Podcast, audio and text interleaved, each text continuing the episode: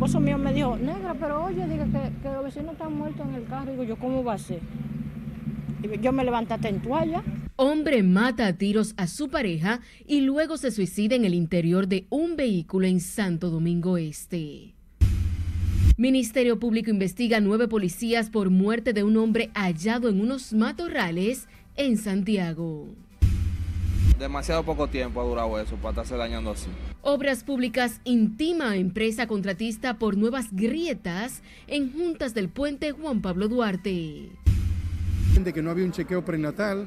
Ministro Daniel Rivera revela parturientas haitianas se llevan el 14% del presupuesto de salud. Autoridades incineran 865 kilogramos de drogas ocupados en la última semana por la TNCD y la Armada. Fue una obra bastante exitosa. Residentes en el municipio de Los Alcarrizos tendrán a partir de este lunes nueva línea del teleférico. Y la presidencia de Luis Abinader cuenta con el 63% de aprobación en medición de ranking latinoamericano.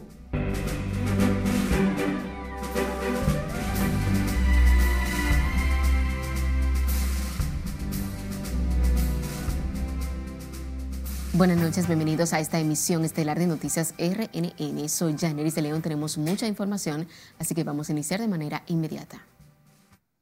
Pasamos con un nuevo feminicidio que vuelve a disparar las alertas en relación al número de asesinatos en contra de las mujeres. El lamentable hecho sucedió en Santo Domingo Este, donde un hombre, en circunstancias que aún se investigan, mató a su pareja y se suicidó dentro de un vehículo en el sector Nueva Jerusalén. Nuestra compañera Catherine Guillén está en directo con todos los detalles. Buenas noches.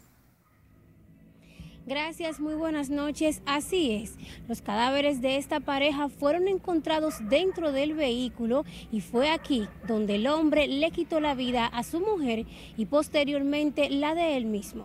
Eso es lo más raro. ¿Cómo que pasó eso? Estamos en todo el mundo. Dentro de un vehículo con el arma en la mano y empapados de sangre fueron encontrados este jueves los cadáveres de esta pareja de esposos a quienes los vecinos nunca les notaron una actitud violenta o señales de celos. William Núñez asesinó a su esposa Brady Fermín de un disparo en la cabeza y posteriormente se quitó la vida luego de que supuestamente llegaran a su casa tras compartir en un colmado de la zona. En la escena quedaron platos y residuos de comida, por lo que se entienden ambos estuvieron compartiendo dentro del carro. No, de que no averiguando así. Además ellos tuvieron allá, que estuvieron allá adelante en un colmado, se bebieron una cuanta cerveza anoche y estaban hasta bailando y después vinieron para la casa y para como pasó eso ahí. tuvieron una discusión, pasó algo que no se sabe. No se sabe si discutieron esa noche, no se sabe, porque ellos estaban allí en el colmado, no se sabe si discutieron. Según los vecinos, uno de los hijos de la mujer un adolescente de 17 años fue el primero que al despertar vio la escena.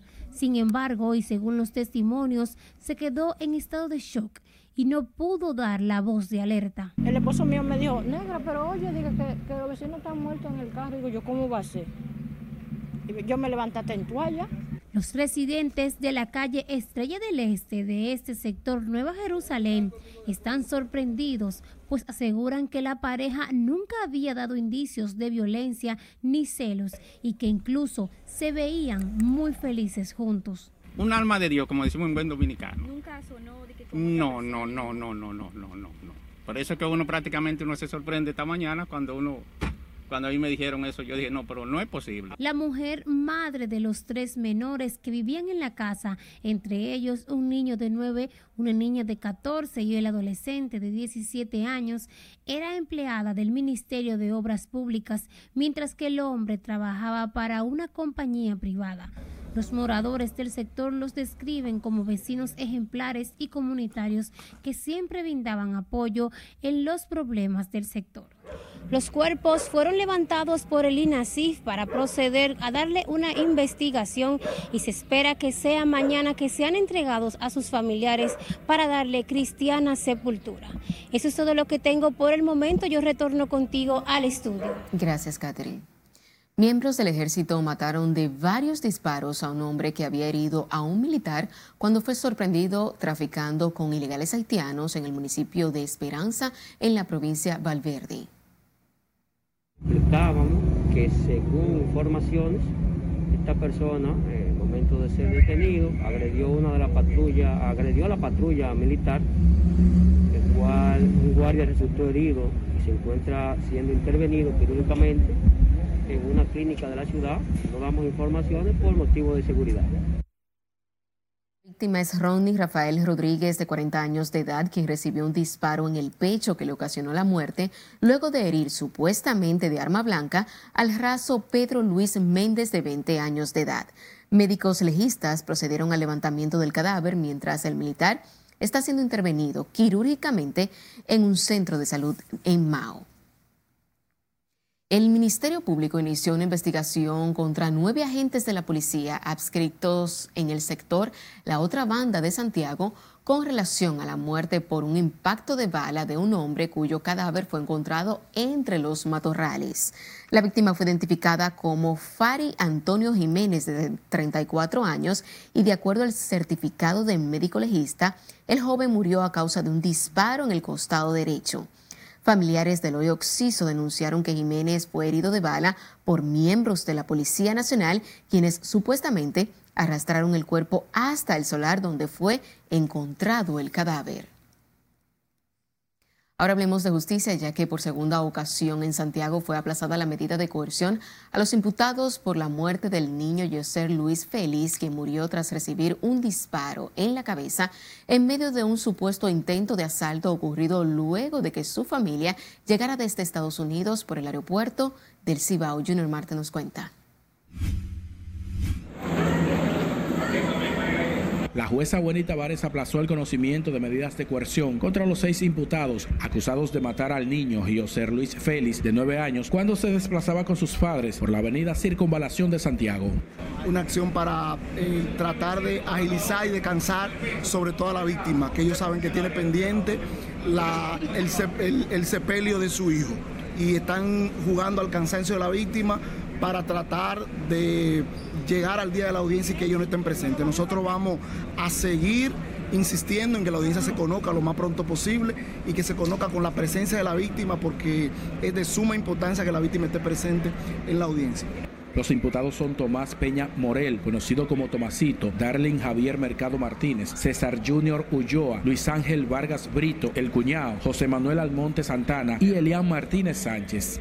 El magistrado Osvaldo Bonilla señala tener pruebas periciales, testimoniales que sustentan la investigación. El Ministerio Público reitera que tiene los elementos suficientes para conseguir complejidad y prisión preventiva para todos los imputados. Mientras la barra de la defensa denuncia irregularidades en la investigación con interrogatorios a imputados sin sus abogados. La Fiscalía de Santiago lo trasladó a modo de secuestro a la oficina del, del fiscal titular de esta jurisdicción para ser interrogado posteriormente ya estando sometido, que solo le compete presentarlo ante un juez, es decir, que esto es una violación de derecho. Dijo que a la juez que si en dos horas podría no preparar los presupuestos, algo que es humanamente imposible. Nosotros entonces nos opusimos y la juez entendió que era atinada y de derecho. Hemos estudiado, pero hasta que no se desarrolle en la audiencia y el debido proceso, nosotros no reservamos las informaciones hasta el momento. En Santiago, Junior Marte, RNN. La Fiscalía de Santiago logró que fueran dictados tres meses de prisión preventiva a un teniente retirado de la Policía Nacional, un primer teniente activo y un civil imputados de incurrir en asociación de malhechores y robo agravado luego de que fueran arrestados en flagrancia cuando sustraían más de 500 galones de combustibles de la estación de suministro ubicada en la Dirección Regional Cibao Central de la institución del orden en esta provincia.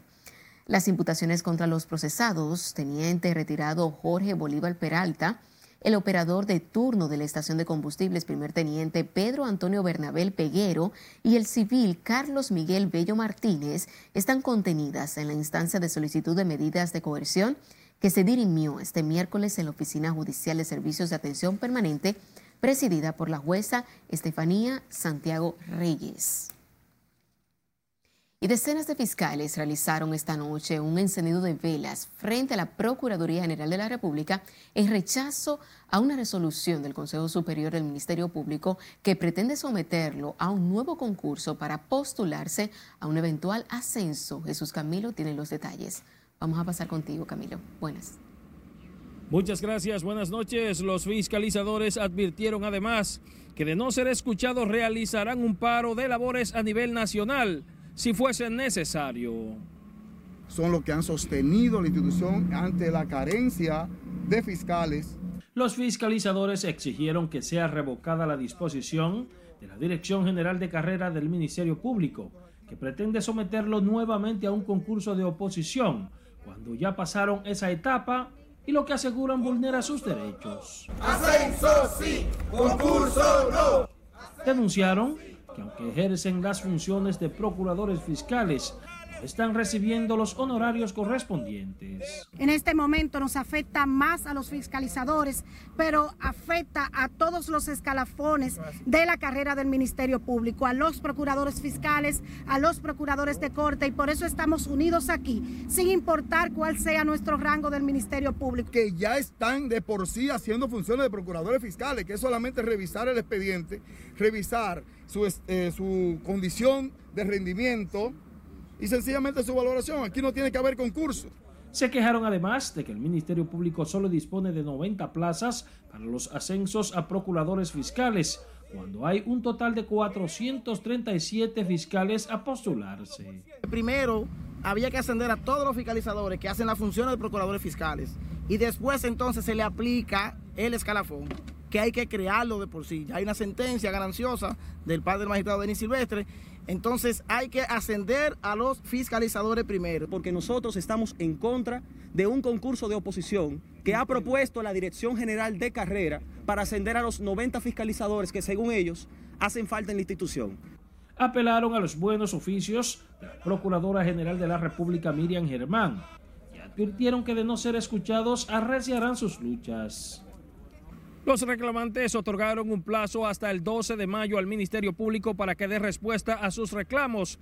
De lo contrario, dijeron que acudirán por ante el Tribunal Superior Administrativo. Paso contigo al CT Noticias. Gracias, Camilo. Tras los pronunciamientos a través de un mensaje de Twitter de la primera dama de la República, Raquel Arbaje, donde plantea la necesidad de implementar la cadena perpetua en el país, abogados y diputados aseguran que el sistema de justicia en el país no existen condiciones para esos fines. Indicaron que en materia judicial, el país, el país necesita seguir avanzando ya que desde el punto de vista de estructuras físicas no existe capacidad para dar respuesta en la impartición de justicia. Vemos de manera particular que el país aún no está eh, preparado para aquello, es decir, falta mucha madurez.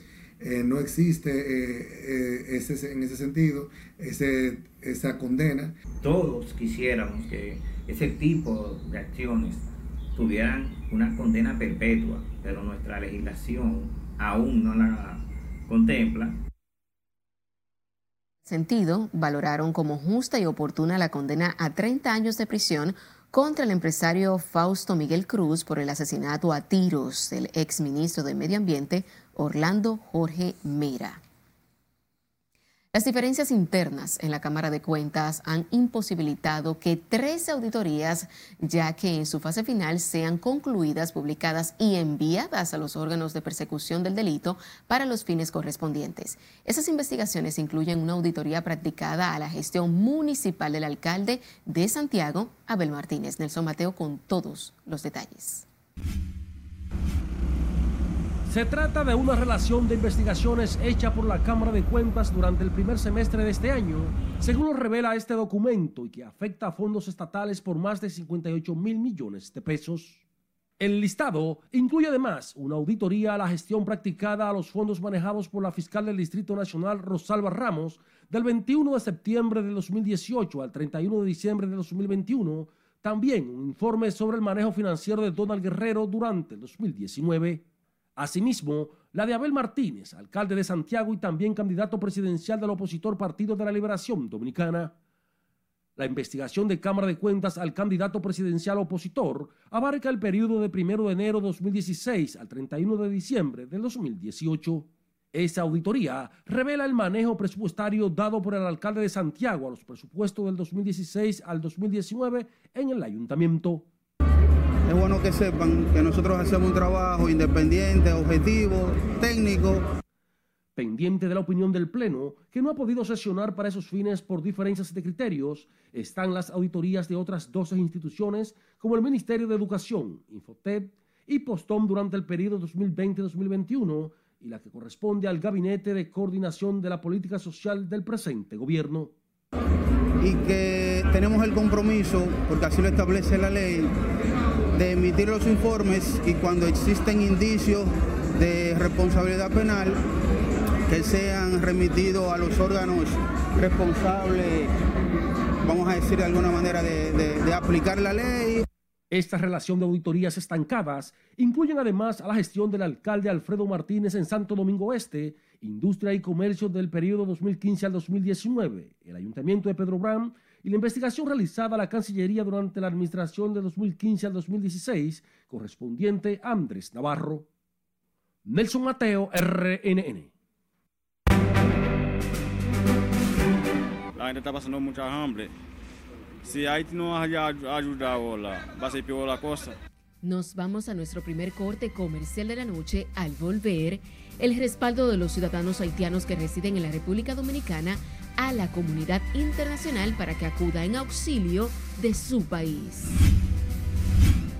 Autoridades incineran distintas drogas, les contamos al volver.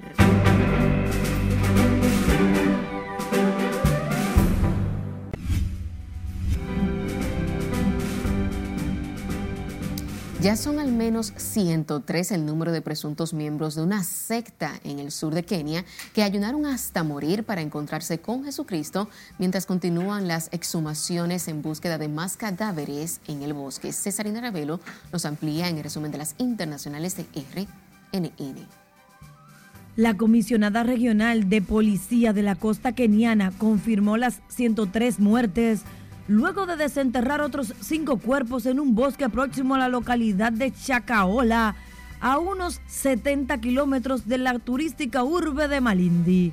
Las autoridades ya han arrestado unos 22 sospechosos que permanecen bajo custodia policial mientras continúa la operación. El ministro del Interior de Kenia, Kinure Kindiki, anunció el arresto del líder del centro de oración e iglesia de la Nueva Vida, Ezequiel Ombok Odero, en el vecindario Mabuení del condado de Kilifi, a quien se le acusa de asesinato en masa de más de un centenar de seguidores. El arresto de Odero se produce poco después del hallazgo de decenas de cadáveres de los miembros de otro grupo religioso por haberlos convencido de renunciar a la comida y esperar hasta la muerte, así como matar a sus hijos para ir al cielo a encontrarse con Jesús. Los cacerolazos en contra de la reforma de pensiones en Francia tienen sin idea a los ministros del gobierno de Emmanuel Macron.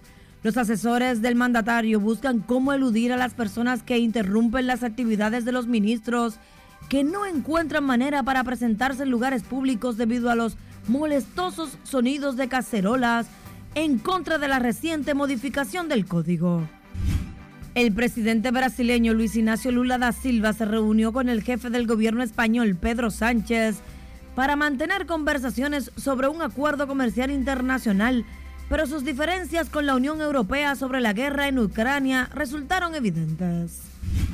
Space ha cancelado la noche de este jueves el lanzamiento de su SpaceX Falcon Heavy, el cohete que llevará el satélite geoestacionario para Internet de banda ancha vía SAC 3 Américas al espacio. La suspensión fue debido al clima desfavorable en el complejo de lanzamiento en el Centro Espacial Kennedy de la NASA en Florida. La reanudación del lanzamiento de SpaceX Falcon Heavy será este viernes a las 7.30 de la noche, si las condiciones del tiempo son favorables. Al momento del aviso había más de 10.000 personas conectadas al canal de YouTube para visualizar el espectáculo. El mismo sería visto desde el cielo de República Dominicana y Puerto Rico. En las internacionales, Cesarina Ravelo, RNN. Retomando con las informaciones nacionales, el ministro de Salud Pública advirtió que la atención médica que reciben los dominicanos podría perjudicarse debido a la demanda de servicios de los haitianos. Esto a propósito también de la reiterada solicitud del gobierno dominicano para que organismos internacionales intervengan en el vecino país. Si le dice aquí no, nos amplía se van a ser afectadas y desplazadas por la ocupación de los hospitales y siguen llegando más parturientas desde Haití. Las parturientas haitianas mantienen copadas las maternidades dominicanas y sus niños consumen millones de pesos al nacer porque llegan sin chequeos previos. Es por ello que el ministro de Salud volvió a advertir sobre la carga en hospitales de este lado de la frontera. Los que están aquí seguirán recibiendo su tratamiento y así se ha verificado y nuestros médicos y enfermeras le están dando servicio. Ahora, si siguen cruzando, si sigue aumentando, como el caso de la parte neonatal, donde el 24% de, de la parturienta sigue aumentando a un 29%, nuestras dominicanas van a ser perjudicadas con el espacio. Se agregan otras patologías, vacunación con una sobredemanda que alcanza el 112% solo en Jimaní, accidentados y otras afecciones que se llevan el 14% del presupuesto de salud. La presión sí la tenemos. Ahora lo que nosotros queremos es como dice el presidente Luis Abinader, restablecer la democracia en Haití, porque de Jimaní a Puerto Príncipe son solamente 30 minutos. Y ahí es que están los focos de cólera, ahí es que están los problemas de insalubridad y la inseguridad. Las debilidades del sector sanitario en Haití también contribuyen con la reaparición de peligrosas enfermedades que comprometen también la salud de los dominicanos. Y así lo vieron con interesante eh, los Estados Unidos y también se lo presentamos a la ONU que los hospitales a construir deben ser en el lado haitiano, donde están las poblaciones afectadas, y de esa manera ellos no tienen que salir de tan lejos a cruzar la frontera y llegar a Mao, o llegar a Santiago Rodríguez, o llegar a Santiago, o llegar a la capital. Daniel Rivera además recordó que el gobierno no permitirá que se construyan centros asistenciales para Haití en territorio dominicano. Sila Disaquino, RNN. A propósito del tema, el recrudecimiento de la violencia en Haití y la alarmante crisis que cada día pone en peligro la vida de miles de niños, jóvenes y adultos, preocupa a los haitianos residentes en la República Dominicana que se suman al llamado del gobierno a la comunidad internacional para que vaya en auxilio de esa nación. Escarle Guichardo con los detalles. La alarmante crisis y la escalada de violencia en el vecino país mantienen atenta a la comunidad haitiana preocupada por el dominio de las bandas armadas y las condiciones de vida de sus compatriotas. La seguridad, que todo el mundo está armado. Y es que por el actual panorama miles de personas han abandonado sus hogares en busca de refugio. La situación, tú sabes, en cualquier país, si no hay un presidente, la cosa no va bien. Porque necesito un presidente que da orden más o menos, que pueda tomar alguna decisión, porque ahora mismo, tú sabes, ya sin presidente la, la cosa mismo está un poco complicada. Para mí está duro, está muy difícil, está, está incómodo, pero Dios sabe todo. Los haitianos que residen en el territorio dominicano se mantienen atentos a la violencia de las pandillas, la inestabilidad política y la crisis humanitaria que azotan su país de origen. Eh, en Haití tienen que arreglar los haitianos ellos mismos. En ningún país lo puede hacer en Haití. Porque no americano, ni es dominicano, ni es cubano, ni italiano que está matando gente, ellos mismos. Entonces la situación en Haití tienen que, arreglar ellos mismos, los haitianos ellos mismos. Ningún país puede arreglar país otra ajena. ¿Tú entendiendo? Porque la República Dominicana hace mil favor a Haití. República Dominicana ha sido reiterativa en su llamado a la comunidad internacional ante el Consejo de Seguridad de las Naciones Unidas y otros escenarios donde demanda una solución a la crisis haitiana. La cosa es difícil ahora. La gente está pasando mucha hambre. Si Haití no haya ayudado ahora, va a ser peor la cosa. Las bandas criminales de Haití aterrorizan a la población que exige al gobierno convocar a elecciones democráticas y asumir su rol de defender la soberanía de esa nación. El gobierno dominicano, además de respuestas a la crisis, exige a la comunidad internacional acciones para detener el flujo de armas que empeora los niveles de violencia en toda la nación. Es Carelet Guillardo, RNN. De su lado, el decano de la Facultad de Economía de la Universidad Autónoma de Santo Domingo, doctor Antonio Siriaco, expresó que los incidentes violentos registrados en Haití afectan el comercio bilateral entre República Dominicana y esa vecina nación. El economista lamentó la crisis social y económica de Haití tras sumarse a los sectores que piden la intervención de la comunidad internacional. Y evidentemente que todo el comercio binacional que existe en la frontera, en los diferentes puntos de la frontera, eh, es un elemento importante del comercio transfronterizo, de manera que eh, inmediatamente allí ocurre, ocurren situaciones como lo que está ocurriendo de cierto, de altos niveles, vamos a decir, de inseguridad ciudadana, todo eso ocupado por bandas, eso dificulta todo el comercio bilateral que hay entre la República Dominicana y Haití. Doctor Antonio Siriaco expresó que la situación haitiana está provocando que disminuyan las exportaciones dominicanas, pese a ser uno de nuestros principales socios comerciales. Familiares, amigos y allegados de un dominicano que fue condenado a 50 años de prisión en Panamá por secuestro y homicidio protestaron este jueves frente al Palacio Nacional pidiendo a las autoridades que se gestione su extradición al país ya que supuestamente está recibiendo maltrato. Se trata de Gilberto Ventura, quien fue apresado condenado en el año 2018, en julio, por el secuestro y homicidio de cinco jóvenes panameños de ascendencia china en el año 2011 compañero, conocido, todo. ¿Me entiendes? Y nosotros lo único que pedimos es libertad por él. O que lo traigan para acá, que nosotros lo queremos aquí, ¿eh? ¿Me entiendes? Porque allá donde él está, él lo maltratan. No, nadie lo puede ver. ¿Me entiendes? Él no puede hablar con nadie. A 50 presos es un abuso. Es maltrato ya. Es un abuso. Se recuerda que Ventura se había escapado de la cárcel La Joyita de Panamá en diciembre del año 2016, pero fue recapturado en septiembre del año 2017 en Costa Rica. Las autoridades incineraron este jueves otro cargamento de 865 kilogramos de drogas, la mayoría de cocaína, ocupada en la provincia de Altagracia y otros puntos del país.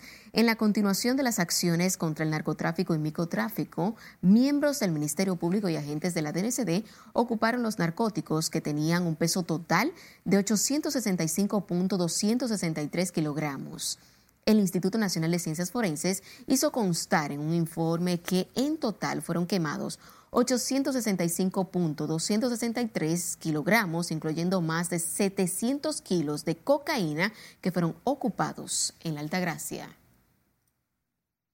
En otra información, la superintendente de seguro Josefa Castillo aseguró que la improvisación ha desaparecido de la institución que dirige, garantizando eficiencia y confianza en el sector. Castillo consideró que es una responsabilidad compartida con la cartera de clientes el éxito y la transparencia de la entidad a través de servidores y técnicos bien firmados y precisamente es la profesionalización la que nos conlleva a unificarnos, a unirnos a todas las escuelas de Latinoamérica y el Caribe para que cuando eh, una persona va a vender una póliza de seguro, por ejemplo, pueda explicar todas las intríngulis que implica un seguro más sus consecuencias, su uso, sus derechos y que nosotros precisamente en la superintendencia hemos sacado ya al público lo que, lo que es derechos y deberes de los asegurados. Josefa Castillo se expresó en esos términos durante la apertura del primer encuentro latinoamericano y del Caribe de escuelas de seguros que se celebra en el país. El Banco de Reservas y la Asociación de Hoteles acordaron fomentar el turismo, la inclusión financiera y la bancarización de los actores de la cadena de valor de la República Dominicana. Samuel Pereira, administrador del Banco de Reservas, y David Gibret, presidente de Azonaores, firmaron el convenio de colaboración con la finalidad de crear iniciativas y propuestas para dinamizar la economía levantar este nicho aquí en nuestro país con toda la oferta gastronómica que tiene nuestro país. A partir de hoy vamos a empezar a trabajar junto con azonadores, junto con el Ministerio de Turismo, para que nuestro país se consolide y, sea un destino gastronómico en todo el mundo. Realmente estos estudios son sumamente valiosos y demuestran el apoyo que el Banco de Reserva siempre ha demostrado en el turismo dominicano. Ambas organizaciones acordaron contribuir a impulsar la inclusión social, promover el desarrollo en la República Dominicana y crear proyectos a favor del turismo desde sus respectivos ámbitos de acción y de negocios.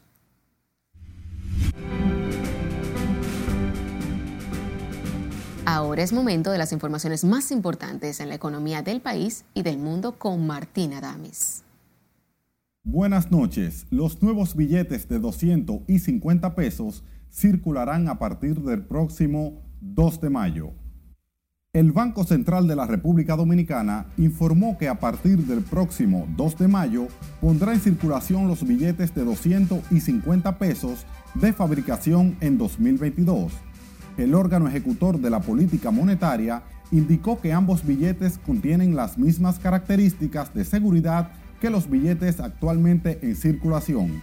La fabricación de dichos billetes se ordenó mediante licitación pública internacional en enero de 2022.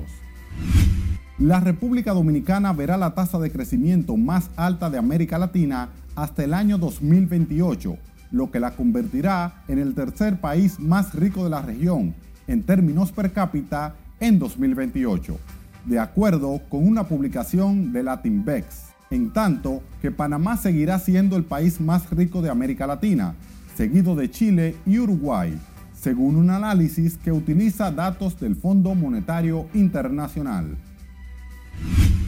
A enero de 2023, el salario promedio del sector de intermediación financiera se ubicó en 50.572 pesos mensuales, cifra un 70% superior al salario promedio formal que es de 30.231 pesos al mes, que reporta la Tesorería de la Seguridad Social TSS. Así lo resaltó la Asociación de Bancos Múltiples de la República Dominicana al precisar que el promedio de los sueldos del área solamente es superado por el reportado por el sector minero, que registró en el organismo oficial 62.189 pesos al mes.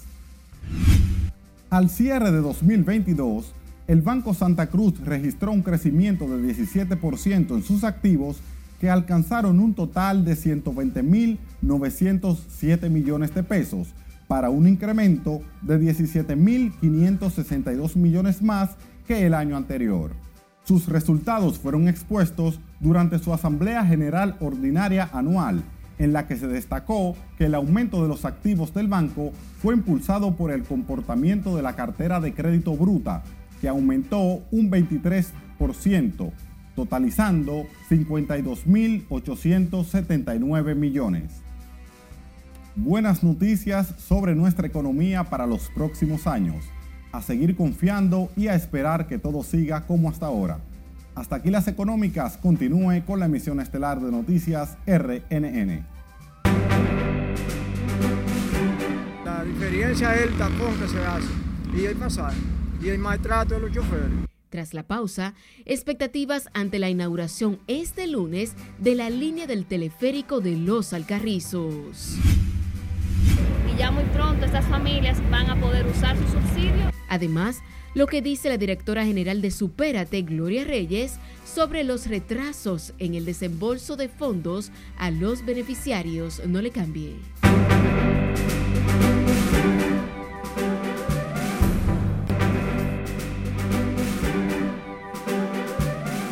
Seguimos en vivo con más informaciones. El presidente Luis Abinader entregó este jueves en la provincia de Monseñor Noel la reconstrucción de las vías de acceso a la presa de Rincón, el helipuerto de las instalaciones de remo y canotaje y el centro de primer nivel, el verde de esa demarcación. Juan Francisco Herrera con los detalles en el siguiente reporte. ¿Cuántos años duramos esperando esta valiosa carretera? El mandatario dedicó parte de su agenda de trabajo este jueves a Bonao, donde inauguró obras con una inversión superior a los 79 millones de pesos.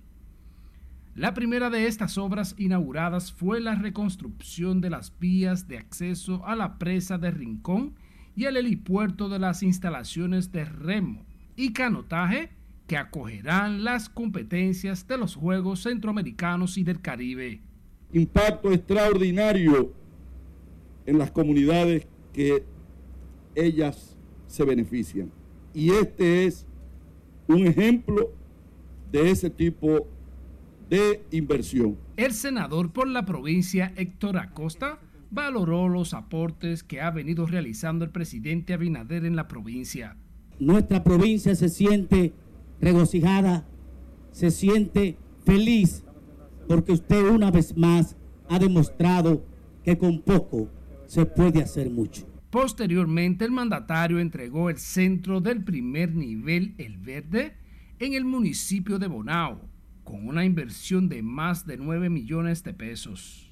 Esta comunidad durante muchos años estaba reclamando esta importante obra, no solo por el costo que salió a resolver este problema, sino por el significado que tenía este centro de primer nivel para todos los comunitarios del Verde. El presidente Abinader culminó su agenda en esa provincia tras asistir al acto del 35 aniversario de la Confederación Nacional de Organizaciones de Transporte CONATRA que dirige el senador Antonio Marte, donde fue reconocido por los aportes en la transformación y modernización del transporte. Juan Francisco Herrera, RNN. La presidencia de Luis Abinader aparece con un 63% de aprobación en un ranking latinoamericano de niveles de aceptación de mandatarios de la región realizado por la Fundación Argentina Directorio Legislativo. De acuerdo con los datos que abarcó enero y febrero del año 2023, Luis Abinader encabeza la lista de aprobación en el que también se midieron a ocho mandatarios de la región. Detrás del mandatario dominicano está el presidente de México, Andrés Manuel López Obrador, con un 61%, seguido de Lula da Silva en Brasil con un 49%, Gustavo Petro en Colombia con 44% y Luis Arce en Bolivia con un 39%, entre otros. Y sepa que todo está listo en los Alcarrizos para la puesta en funcionamiento este lunes del teleférico, una nueva alternativa de transporte que según las autoridades vendrá a descongestionar el tránsito y mejorar la movilidad del concurrido municipio de la provincia de Santo Domingo.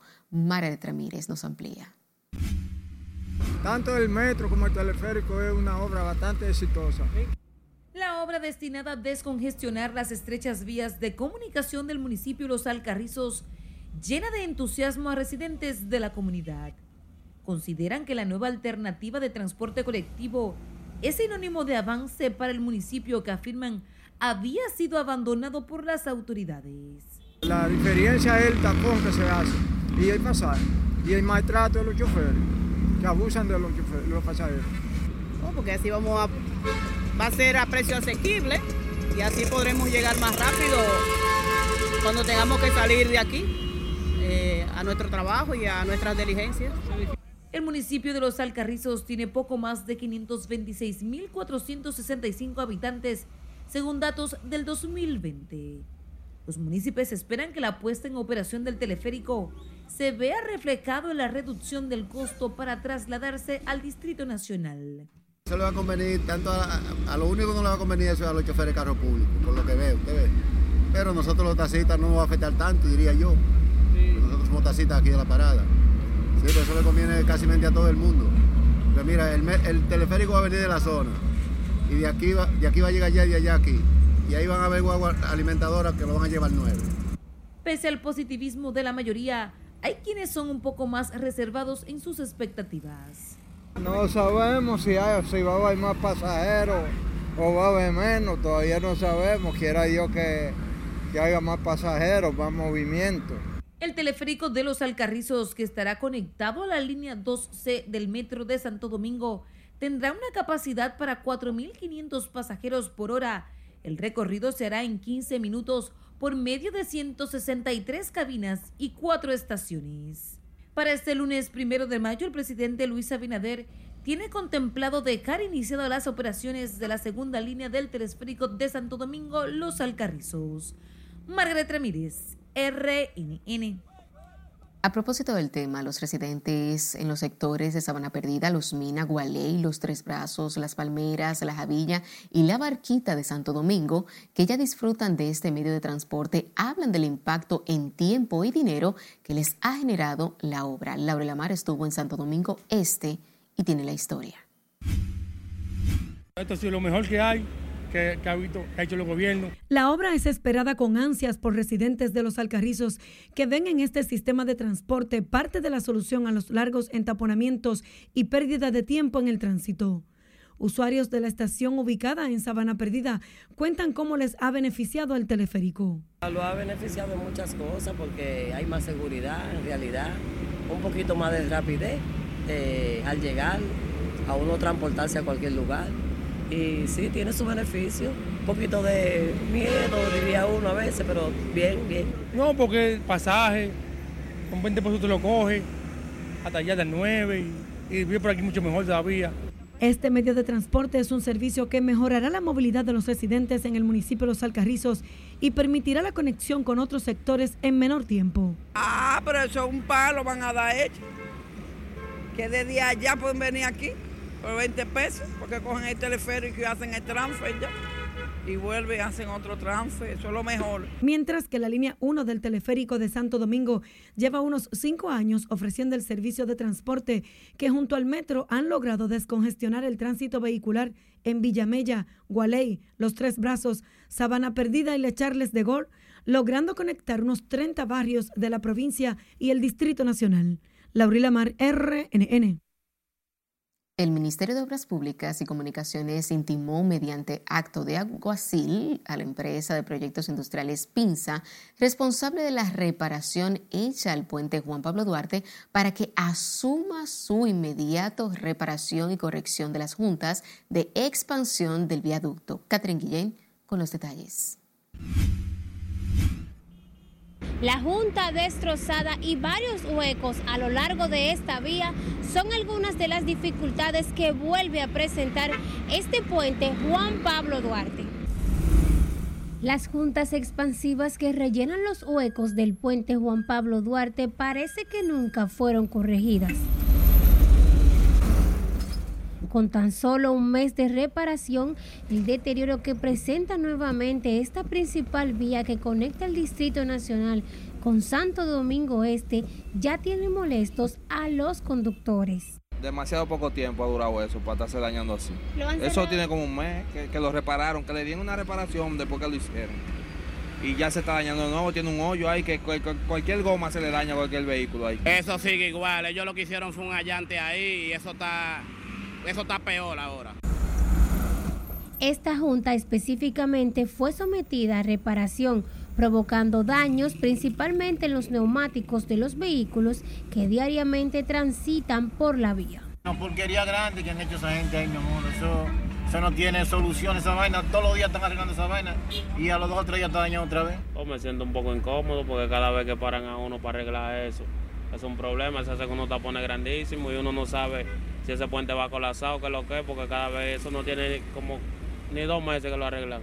La empresa contratista Pinza fue la responsable del cambio de todas las juntas de este puente Duarte el año pasado y las reparaciones de aquellas que presentaban problemas de adherencias.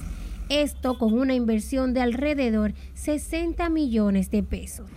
El pasado mes de marzo, este puente había sido sometido a un cierre para reparar las juntas que fueron intervenidas el año pasado. Catherine Guillén, RNN. Hola, ¿qué tal amigos? Buenas noches. Para esta madrugada, la vaguada continúa generando aguaceros sobre las regiones noroeste, norte, noreste y la cordillera central y algunos puntos de la región sureste del país, esperándose que estas lluvias sean más frecuentes y pudieran extenderse a otras localidades cercanas. Ya para mañana en el día, la vaguada continuará aportando condiciones de humedad e inestabilidad para que se generen incrementos nubosos sobre las regiones noreste, sureste, cordillera central y zona fronteriza, con aguaceros, tronadas y ráfagas de viento. El sábado se establecerá una masa de aire con menor contenido de humedad, por tanto habrá una reducción de las lluvias. El viento estará predominando de componente sureste, dando lugar a temperaturas calurosas sobre gran parte del país. Importante destacar que la Oficina Nacional de Meteorología, ONAMETS, descontinúa la alerta meteorológica en varias provincias ante posibles crecidas de ríos, arroyos y cañadas, inundaciones urbanas repentinas, así como posibles deslizamientos de tierra. Hasta aquí el informe del tiempo. Recuerde seguir el pronóstico meteorológico en nuestras redes sociales y continúe con la emisión estelar de Noticias RNN.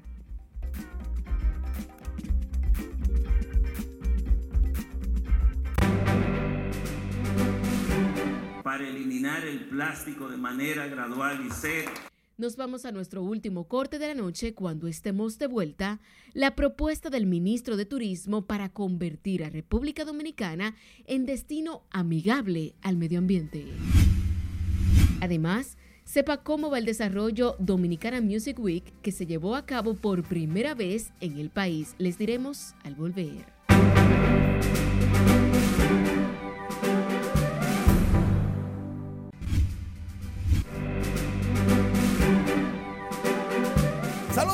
Noches. Iniciamos la entrega deportiva con las grandes ligas porque, atención, el ministro de la Defensa, Manny Machado, conectó cuadrangular. La mandó al morro de Montecristi. Manny, su segundo de la campaña, 284 lleva en su carrera. Remolcada número 8, apenas 393 pies ese palo. Los Cubs le ganaron a San Diego 5 por 2. Los equipos del oeste están mal. San Diego, los Dodgers que viven como que siempre, hablando de los Dodgers, Rodolfo Castro conectó su tercer cuadrangular, remolcó dos carreras, llegó a 18, tiene tres en esta campaña, dos remolcadas y llega a 12. Los Piratas le ganaron a los Dodgers 6 por 2, le ganaron 3 de 4. 414 pies la bola, por eso lo disfruta Rodolfo, porque fue un palo descomunal que cayó en el morro de Montecristi. Los Dodgers, San Diego, Colorado, Arizona, por el suelo todos. Van a clasificar porque es obligatorio que uno avance. Pero están jugando, por otro lado, Carlos Esteves de los Angelinos de Los Ángeles salvó su juego número 5. Los Angelinos le ganaron 8 por 7 a Oakland. En ese juego, Shohei Otani ponchó a 8. Ganó el juego, tiene 4 y 0. Efectividad por debajo de 2. Dio 3 hits. Fueron jonrón. No, mentira doble, triple hit. El jorrofo que le faltó para batear por el ciclo. Ese señor no es de este planeta. Shohei Otani, el japonés, MVP del Clásico Mundial, no es de este planeta. Lanza, batea, brinca, salta y yo creo que hasta la, la, la cuica. Ah, mira, Boston está a punto de ganarle a Atlanta para avanzar a las semifinales de la conferencia este. Se va a enfrentar nada más y nada menos que a Filadelfia. Esa va a ser la serie buena. Pero al Horford le ha ido de maravillas. Excelente por todas esas informaciones actualizadas. Como debe de ser. Muchísimas gracias, Manny.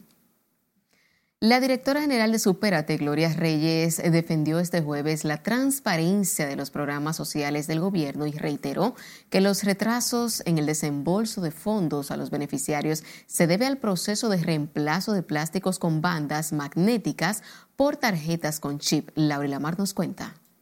Lo que pasa es que están desactivadas porque son las tarjetas viejas de banda. Las quejas de ciudadanos que aseguran no han recibido los fondos de la tarjeta Supérate obligaron a la directora de esa entidad a responder a la alta demanda de los beneficiarios.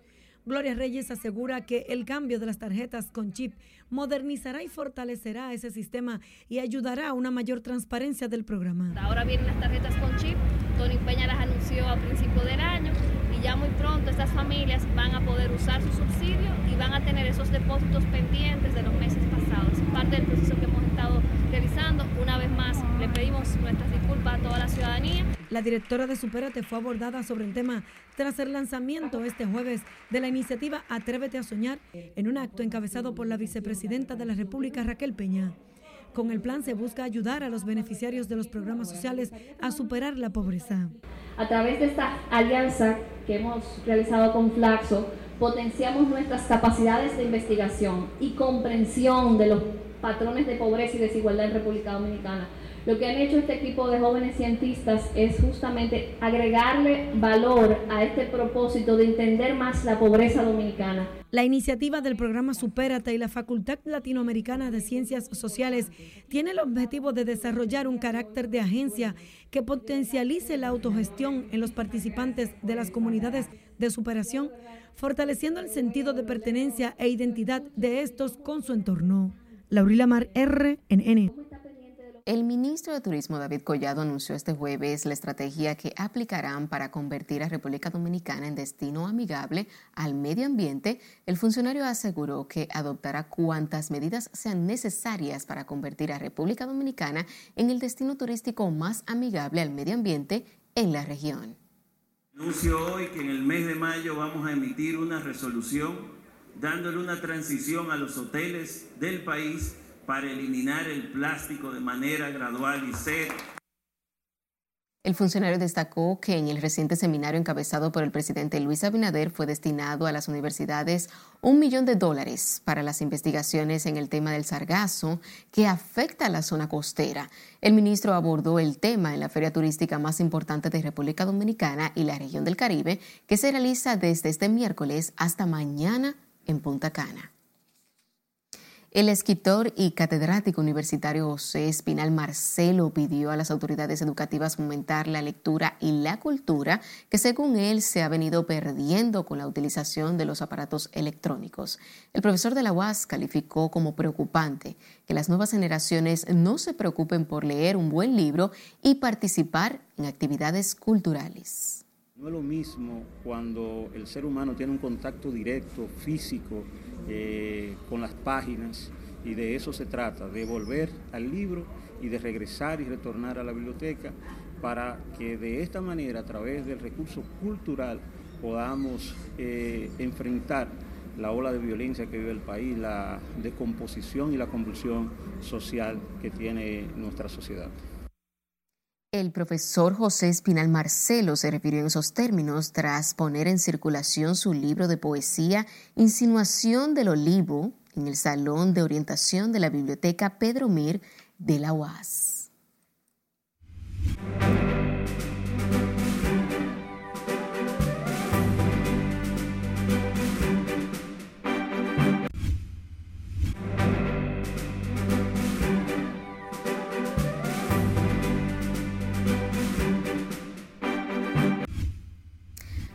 Culminó este jueves el primer mercado de música que por tres días se desarrolló en el país por primera vez. Ivonne Núñez está en directo con todos los detalles. Buenas noches.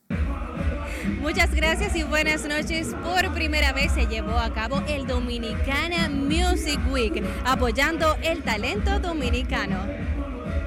El primer mercado de música del país se llevó a cabo del 25 hasta hoy en el Monumento Fray Antón de Montesino aquellos nuevos talentos que quieren lanzarse al, a este mundo de la música pueden tener un poquito más de conocimiento de cómo van a manejar su carrera, de cómo van a hacer su, su streaming, cómo van a, a lanzar lo que es su música y cómo se pueden posicionar. De la mano de la Fundación La Oreja Media, esta primera edición dio la importancia y visibilidad a la música dominicana. Bien, tú sabes que son aportes que al final necesitamos todos y más todos los creadores de contenido, creadores también de música. Necesitamos seguir aprendiendo, seguir, ¿me entiendes? Eh, estos eventos son demasiado necesarios porque hay demasiada información. En su primera edición fue un espacio de encuentro de artistas y profesionales de la música que conjugaron la vinculación estratégica con importantes agentes de la industria. El evento también transfirió conocimientos a través de paneles, masterclasses, talleres, espacios de networking, conferencias y exposiciones contando con la presencia de representantes de importantes cadenas de la industria musical. En el marco del evento se realizaron más de 20 showcases de artistas que reflejaron diversidad y calidad, reconociendo el aporte de ritmos dominicanos. Y este apoyo abarcó el género urbano, la bachata, el merengue, entre otros géneros que se crean aquí en el país. Hasta que diversión, que tengan un feliz resto de la noche. Emisión estelar de Noticias RNN. Feliz noche.